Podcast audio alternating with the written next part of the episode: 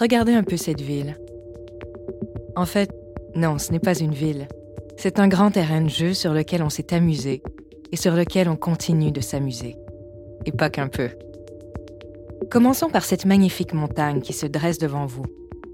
N'est-ce pas attirant? N'avez-vous pas envie de vous élancer sur ce qui pourrait être des pistes de ski et même de raquettes? Avec sa dénivellation naturelle, le Mont-Royal reste un endroit privilégié pour les skieurs. Au début du siècle, une élite aisée pratiquait également le saut à ski, selon une des modes de l'époque. On a également retrouvé des pistes de toboggan. Vers les années 1880, une piste de tobogganing ou traîne sauvage est aménagée au centre de la montagne. L'utilisation du toboggan est un héritage des Amérindiens, qui s'en servaient comme moyen de transport. Au 19e et 20e siècle, le toboggan devient plutôt une activité ludique pratiquée pendant l'hiver. Toutefois, la glissade, cette folie nouvelle, ne plaît pas à tout le monde. En 1885, l'évêque de Montréal, Monseigneur Fabre, met les catholiques en garde contre les occasions de péché associées à cette activité pratiquée à la fois par les hommes et par les femmes. Maintenant, dirigeons-nous vers le coin droit, au point numéro 2, mais continuons à regarder la montagne. En fait, juste à côté, à droite. On trouve l'université McGill, un haut lieu d'éducation, mais également le temple d'une culture sportive qui va se propager un peu partout dans le monde. De quoi parle-t-on? De la seule et unique religion montréalaise qui accapare encore aujourd'hui les esprits et les corps, le hockey. Le Victoria Skating Rink, une des premières patinoires intérieures, permet de transformer l'hiver en un moment de sociabilité. On y accueille aussi bien les patineurs du dimanche que des balles masquées et bien sûr des matchs de hockey. C'est le 3 mars 1875 que s'est jouée la première partie de hockey sur glace à Montréal. Ce match historique opposait deux équipes de l'Université McGill. Restons un peu à McGill, où vous pouvez voir le fameux stade Percival Molson, domicile de l'équipe de football des Alouettes de Montréal. Percival Molson fait partie de la grande famille Molson, grand brasseur de bière. À 16 ans seulement, Percy gagne la Coupe Stanley avec les Victorias de Montréal, son équipe de hockey. À McGill, il est aussi membre de l'équipe de football, d'athlétisme, de soccer et de tennis. En 1903, il bat le record du monde de saut en longueur et l'année suivante, il arrive septième aux 400 mètres des Olympiques d'été de St. Louis. Et tout ça pendant qu'il poursuit sa carrière de joueur de football à titre de capitaine de son équipe.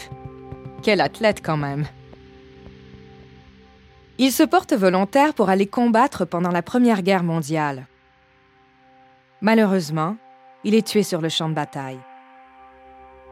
Par voie testamentaire, Percival lègue une large somme d'argent permettant de compléter la construction d'un stade pour l'Université McGill, celui que vous voyez devant vous.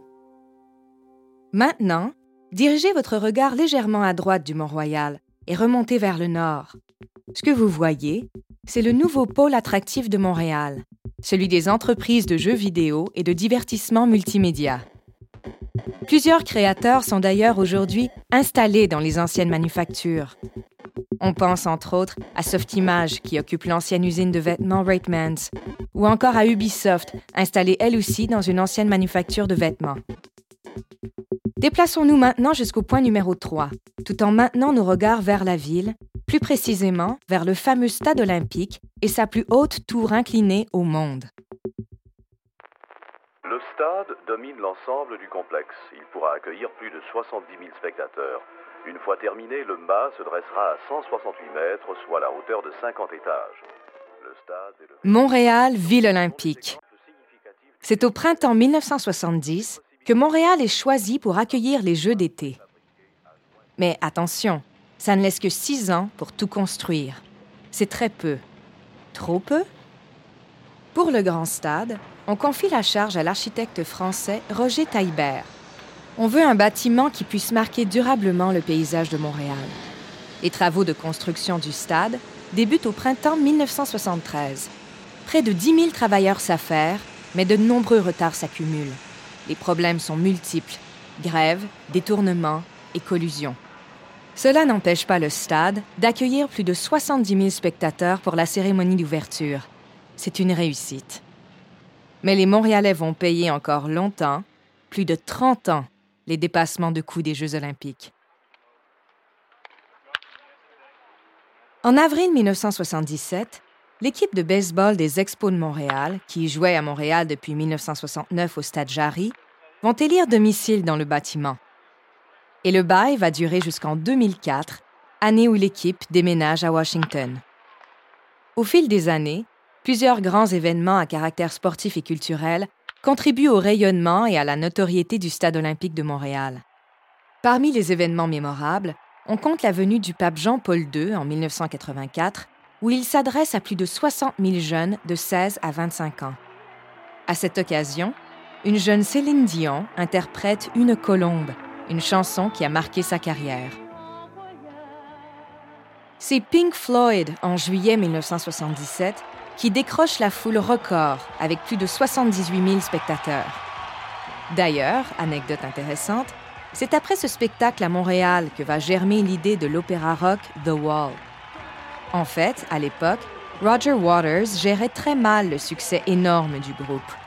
Lors du spectacle à Montréal, l'ambiance était survoltée et la foule très indisciplinée. À plusieurs reprises, Waters aurait demandé à la foule de se calmer surtout lors des passages plus aériens.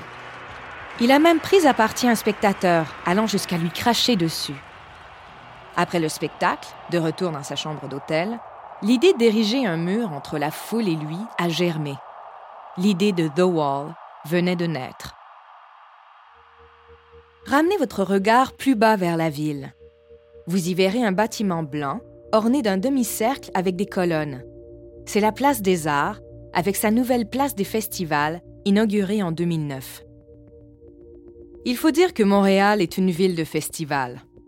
Il y aurait une centaine de festivals et événements à Montréal, dont près de la moitié ont une portée internationale. Le Festival international de jazz de Montréal est fondé en 1980, auquel il faut ajouter les Francopholies, le Festival Juste pour rire ou encore le Festival Transamérique. Il n'y a pas de quoi s'ennuyer à Montréal. Mais l'événement le plus important dans l'histoire de la ville s'est tenu sur les îles du fleuve Saint-Laurent. Allons-y.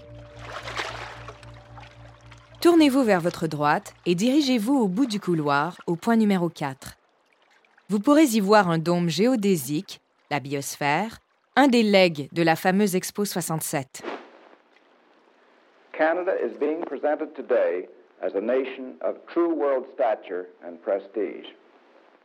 The world came and saw, and here, for the first time in Canadian history, voices from Paris to New York, Moscow to Tokyo, and London to Tel Aviv sang in praise. En 1967, le monde s'installe à Montréal et change durablement le regard que les Québécois portent sur lui, mais aussi sur eux-mêmes.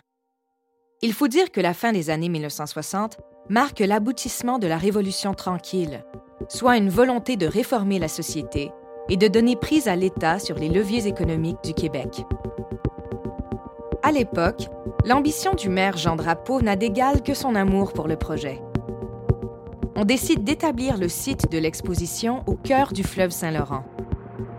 Pour ce faire, on double la superficie de l'île Sainte-Hélène, celle sur laquelle se trouve la biosphère.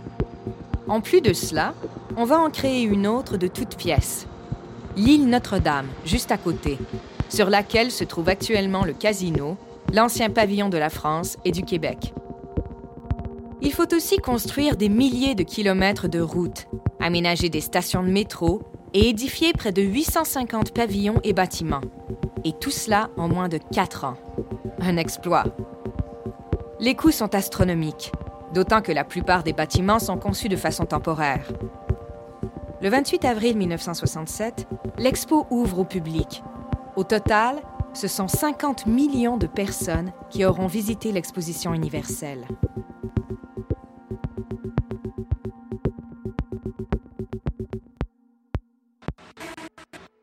Le site sera réutilisé à partir de 1978 pour les courses de Formule 1. Et le premier vainqueur du Grand Prix du Canada sera nul autre que le Québécois Gilles Villeneuve sur sa Ferrari. Malheureusement, le pilote trouve la mort en 1982 et le circuit portera le nom Gilles Villeneuve pour honorer la mémoire du sportif. Maintenant, tournez sur votre droite au centre du couloir jusqu'au point numéro 5.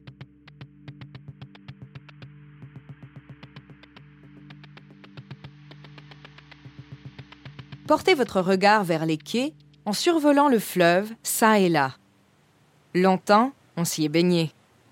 Aujourd'hui, il demeure quelques restes de ces pratiques anciennes, notamment à l'endroit qu'on appelle la vague à Guy, dans le parc des rapides de l'arrondissement La Salle, vers la droite.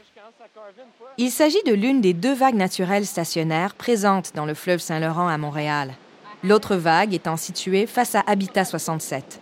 Malheureusement, on ne peut voir ni l'une ni l'autre de ces hauteurs, mais on ne saurait trop vous encourager à aller les voir.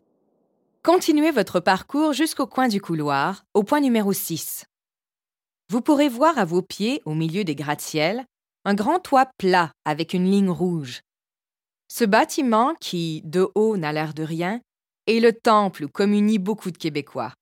C'est le Centre Bell, demeure de l'équipe de hockey des Canadiens de Montréal. Le Club athlétique canadien, mieux connu sous le nom de Canadien de Montréal, est fondé en 1909 par John Ambrose O'Brien, le fils d'un riche industriel ontarien. Son idée est simple exploiter commercialement la rivalité entre les deux principales communautés linguistiques de Montréal. À l'époque, le hockey est essentiellement pratiqué par les anglophones.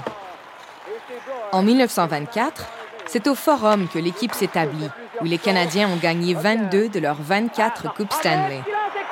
En 1996, l'équipe déménage ici, au Centre Bell, et attire encore et toujours les plus grands amateurs de hockey. Le Centre Bell est aussi aujourd'hui le lieu de grands spectacles. Toutes les pop stars y passent, un jour ou l'autre. Mais quand on pense au hockey, on pense naturellement à l'hiver. Revenons tranquillement vers notre point de départ, près du Mont-Royal. Vous pourrez ainsi écouter la suite sur les saisons montréalaises.